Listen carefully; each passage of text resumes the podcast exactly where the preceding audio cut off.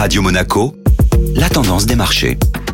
Radio Monaco, la tendance des marchés avec Société Générale Private Banking. Aurélie Lombardo, bonjour. Bonjour Benjamin. Les investisseurs ne se sont pas ennuyés hier sur les marchés. Séance la plus chargée de la semaine, effectivement, en termes de publication. Total Energy a notamment annoncé un bénéfice net multiplié par 23 sur un an à 4,6 milliards de dollars au troisième trimestre. Le géant français a pleinement profité de la remontée des cours des hydrocarbures et en particulier de la flambée du gaz. Du côté du secteur auto, Stellantis a présenté un chiffre d'affaires net en recul de 14% par rapport au même trimestre de l'année dernière à 32,6 milliards d'euros. La pénurie de semi-conducteurs a entraîné une chute de la production au troisième trimestre d'environ 600 000 véhicules. Les marchés avaient également rendez-vous avec la BCE et le PIB américain. La Banque Centrale Européenne a laissé sa politique monétaire inchangée, comme attendu. Il faudra attendre décembre pour en savoir plus sur ses décisions quant à l'évolution de ses achats d'actifs et la normalisation à venir de sa politique. Outre-Atlantique, la croissance de l'économie américaine a ralenti au troisième trimestre. Le produit intérieur brut a augmenté de 2% en rythme annualisé, alors que les analystes prévoyaient en moyenne un chiffre de 2,7%.